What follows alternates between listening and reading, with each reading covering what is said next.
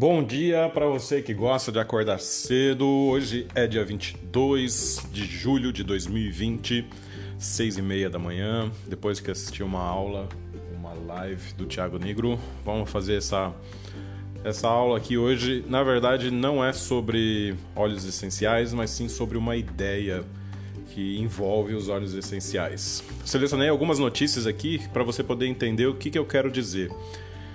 Operação revela venda de carne vencida e moída com papelão. Edição do dia 17 de 3 de 2017. Faz tempo, né? Então, aqui, ó.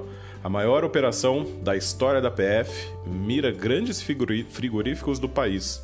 Justiça cumpre 38 mandatos de prisão contra pessoas ligadas a frigoríficos e ao Ministério da Agricultura.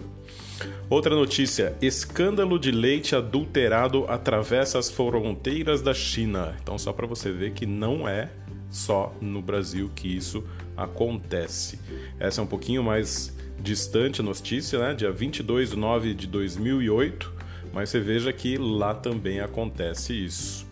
A outra aqui, mais recente, essa é bem recente, né? Ó, laudo da Polícia Civil aponta que cerveja adulterada causou doença misteriosa em BH. Perícia detecta é, a dietil enoglicol em amostras de belorizontina. Substância tóxica leva a quadro compatível com, doen- com o de pacientes. Então é para vocês verem, esse foi, foi publicado recentemente aqui, ó, dia 9 de 1 de 2020. E é aquele escândalo da, da, da, do problema da cerveja. E aqui um outro no Brasil também, que as fraudes na cadeia produtiva do leite. Um estudo de caso na região fronteira noroeste do Rio Grande do Sul, sob a luz da nova economia institucional. Isso é bem interessante, né? Então, por que, que a gente está falando sobre isso? Vocês vejam que uma das coisas que a, o pessoal tem como, é,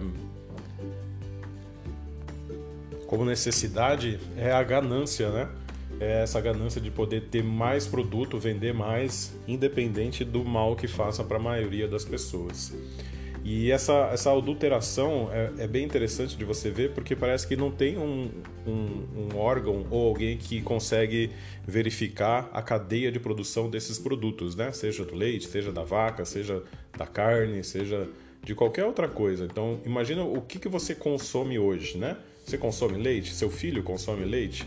Você tem certeza que é leite o que ele está consumindo ou tem mais algumas outras coisas que não deveriam estar ali, né? Então é isso que eu pergunto para vocês. Será que você está consumindo produtos de extrema qualidade que vão te proporcionar benefícios para a saúde? Ou se você está com dúvida com relação a isso? Se você já experimentou um pacote de bolacha, já experimentou um pacotinho de massa é, caseira e, e isso foi ruim para você porque a farinha não era de boa qualidade, tinha um cheiro esquisito, tinha uma coloração diferente do normal, do padrão. E esse tipo de situação, às vezes a gente passa batido, né? Pergunta qual é a procedência ou quais são os produtos que você consome, que estão vindo da onde, que eles passam sobre quais testes e para você ter certeza de que aquilo que você está consumindo, aquilo que você está pagando é de extrema qualidade e que vai proporcionar benefícios para você.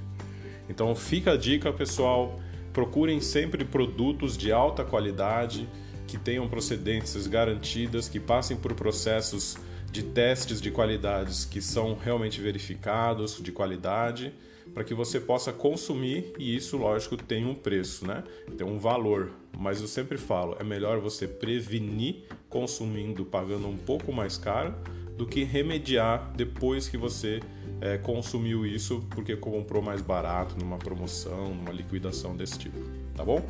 Fica a dica e presta atenção na próxima aula que tem tudo a ver com o que eu falei agora.